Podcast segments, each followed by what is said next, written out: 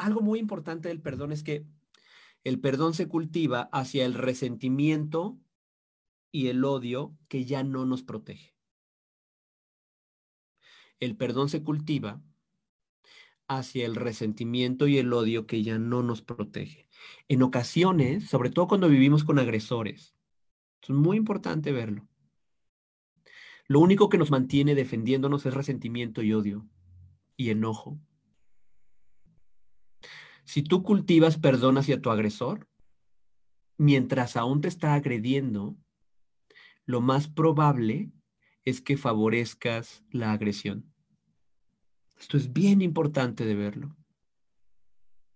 El perdón se cultiva hacia el resentimiento y el enojo y el odio cuando ya no te está defendiendo.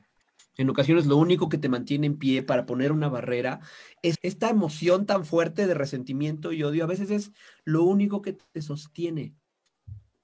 Así que el perdón se cultiva hacia el resentimiento y el odio que ya no te defiende.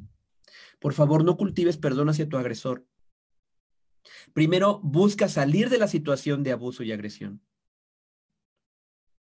Por favor, no cultives perdón hacia tu agresor mientras aún te está agrediendo. Primero busca salir de la situación de abuso y agresión sistemática.